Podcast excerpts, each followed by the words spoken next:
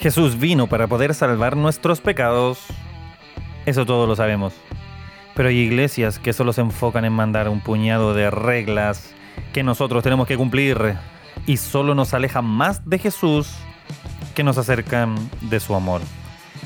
La meritocracia es algo que muchas veces nos muestran como un camino para seguir a Dios, siendo que claramente es todo lo contrario. ¿Cuántas veces te han dicho en tu iglesia o las personas con las que frecuentas la frase, si tú no te portas bien, Dios no te va a bendecir? Hoy día vamos a derribar otro mito aquí en Canutos Incómodos.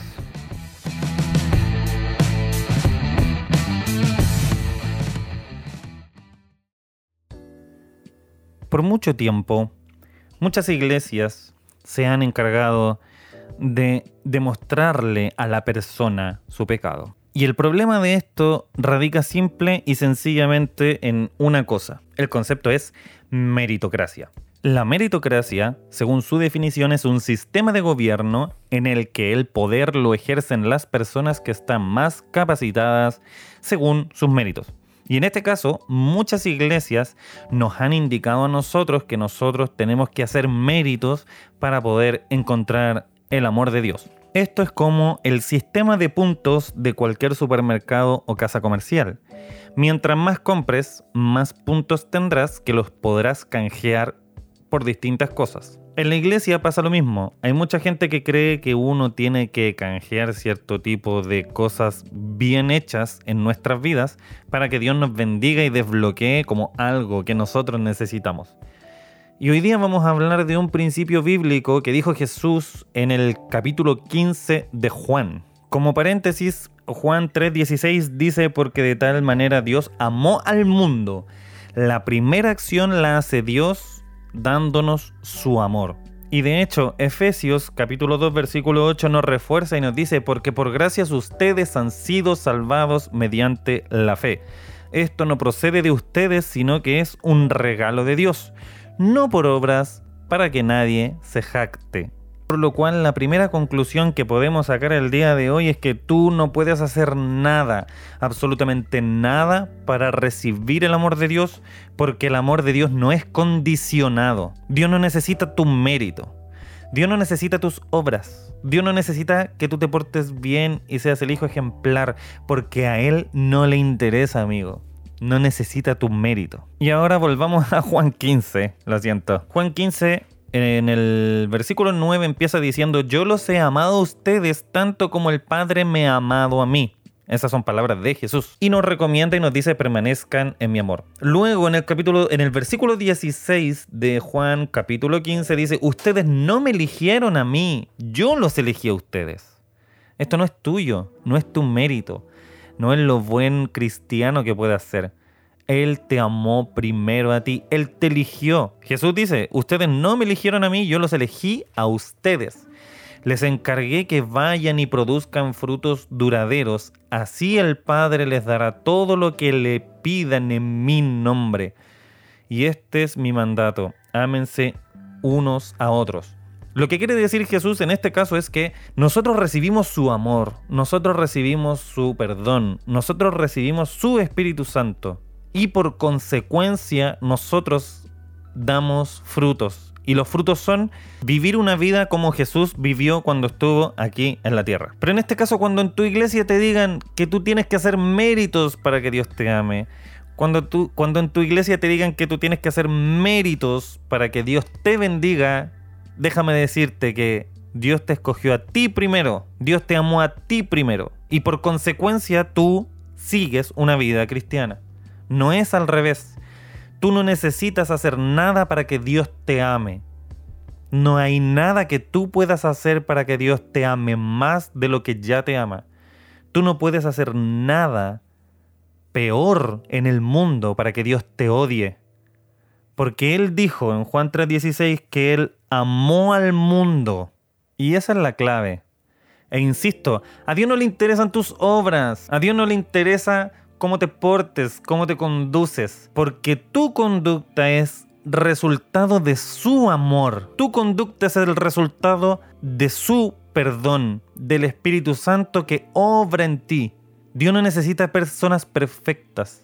Dios no necesita personas que sean intachables. Dios necesita personas que le amen de todo corazón. Es por eso que te quiero llevar hoy día a otra historia para reflexionar que está en Lucas 18 del 9 al 14. Voy a hacer solo un resumen porque yo sé que tú la conoces y si no crees en Dios y llegaste acá y no conoces la historia, es la parábola del fariseo y el publicano, en donde tenemos a dos personas y podemos ver dos tipos de personas. Uno que está en el altar orando y diciendo, Dios, gracias porque me hiciste mejor y superiormente moral que todas estas personas pecadoras.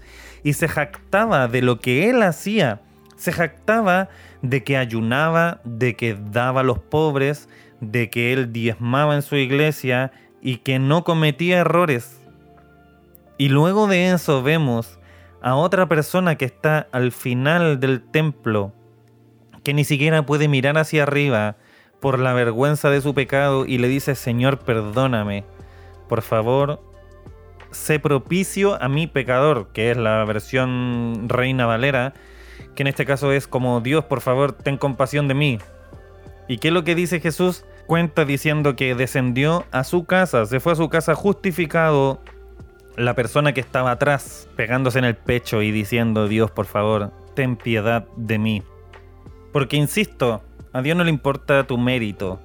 Dios no cree en la meritocracia, Dios cree en la teocracia, que es lo que Él quiere para nosotros, que nosotros dependamos que nosotros podamos estar siempre en sintonía con Dios, confiando en que Dios es el que hace las cosas, que Él es el motor de nuestra vida, y eso nos ayuda para que nosotros podamos ser sinceros e ir ante Dios y decirle, Dios, esto soy yo, así soy yo, tengo estos problemas, tengo estas virtudes, tengo estos defectos, pero yo sé que aún con esos defectos tú me amas y tú me quieres y tú quieres estar conmigo y quieres que nosotros tengamos una relación.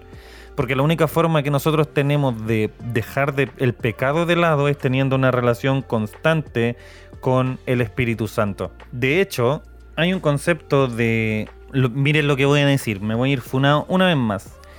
Me gusta el concepto del yin y el yang que es un concepto del taoísmo que es usado para representar o referirse a la dualidad que esta filosofía atribuye a todo lo existente en el universo. Y hoy día lo quiero extrapolar a lo que pasa con nosotros como seres humanos. Porque dicen que el yin y el yang, en el yin hay yang y en el yang hay yin. Si ustedes se dan cuenta, esta figura muestra un lado oscuro con un círculo claro y un lado claro con un círculo oscuro.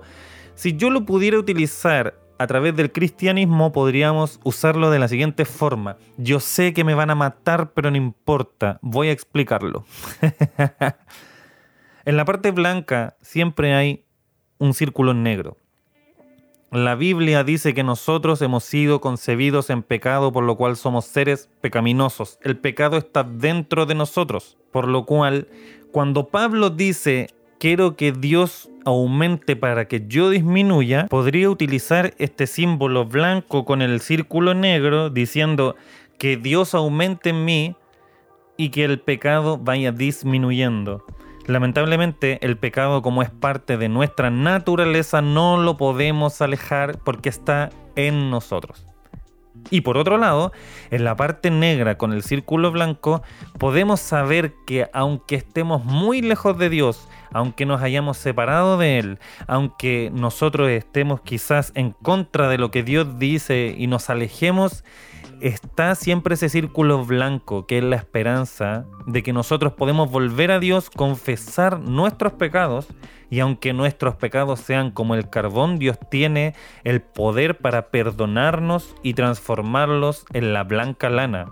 Pero todo esto radica en una sola cosa y es su amor su amor que no es condicionado, su amor que no necesita que yo haga un mérito, su amor que no necesita que yo haga algo especial, ni gigante, ni rimbombante para poder recibir su amor y su bendición.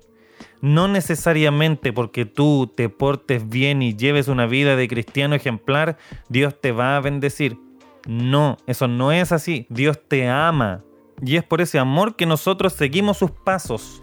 Es por ese amor que nosotros seguimos una vida intentando comportarnos de la mejor forma posible. Pero es su amor, el que no puedes comprar de ninguna forma. No hay ningún mérito que tú puedas hacer, ni hay ninguna iglesia que te pueda decir a ti que tienes que hacer méritos para que Dios te ame. De hecho, las iglesias han dañado a mucha gente diciéndoles, tú tienes que portarte bien, tienes que llevar una vida intachable para que Dios te ame. Y eso no es así. Dios te ama. Dios te ama con tanto amor que envió a su Hijo para que tú puedas hoy día recibir el Espíritu Santo de Dios. No hay nada que tú puedas hacer, insisto, no hay nada que tú puedas hacer para que Dios te ame más. No hay nada que tú puedas hacer para que Dios te ame menos, porque su amor nunca cambia, su amor nunca falla. Y nosotros, como dice Efesios, como lo habíamos visto anteriormente, capítulo 2, versículo 8, porque por gracia nosotros somos salvados mediante la fe. Y esto no es tuyo, esto no es de la iglesia en la que tú vas, esto no es de nadie, sino que es un regalo de Dios. No por obras, para que nadie se jacte. Nadie, absolutamente nadie se puede jactar de lo que hace, ya que no es de nosotros la salvación ni el Espíritu Santo, es un regalo de Dios. Muchas veces en mi vida mi madre hermosa que amo con todo mi corazón me dijo, hijito, usted tiene que ir a la iglesia. ¿Cómo quiere que después Dios le ayude? ¿Será que si yo voy a la iglesia como el refrán que dice que al que madruga Dios lo ayuda? ¿Será que porque tengo una buena asistencia al templo voy a ser salvo? ¿O Dios me va a bendecir? ¿Qué pasa si yo puedo asistir todos los días a la iglesia, pero fuera de ella me comporto como una persona más y no demuestro a Cristo en mi vida? ¿Cuál será el resultado? ¿Dios me bendecirá entonces y no tomará en cuenta cómo es mi vida fuera de la iglesia? No, eso no es así. Y ya lo hemos visto. Y para terminar amigos, para no darle más vueltas al asunto, quiero darte cinco consejos Cinco consejos para que lo tengas en consideración. El primero, si tu iglesia te prohíbe más cosas que llevarte a Jesús, aléjate. Aléjate de ahí. Si tu iglesia te pone más reglas en vez de acercarte a Jesús, amigo, replantéate en el lugar en donde estás. Si te dicen que tienes que portarte bien para que Dios te ame o te bendiga, sal de ahí. Amigo, date cuenta. Tercero, si en tu iglesia están más preocupados de tu pecado que de tu salvación, sal de ahí inmediatamente. Cuarto, si te juzgan por tu pecado más que ayudarte para poder salir de ahí, aléjate amigo, aléjate. Y quinto, si tienes relaciones tóxicas que no te apoyan, sal de ahí.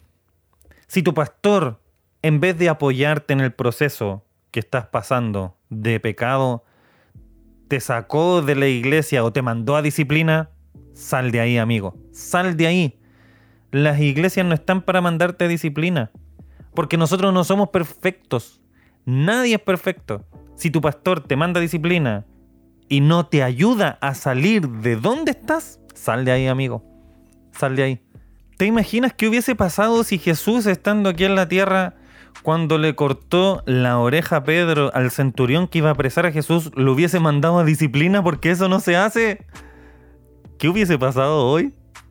¿Qué hubiese pasado si Jesús hubiese mandado a disciplina a Pedro cuando negó tres veces a Jesús? ¿Qué hubiese pasado si Jesús hubiese mandado disciplina a Pedro? Perdón, pero es que es el único ejemplo que se me ocurre en este momento.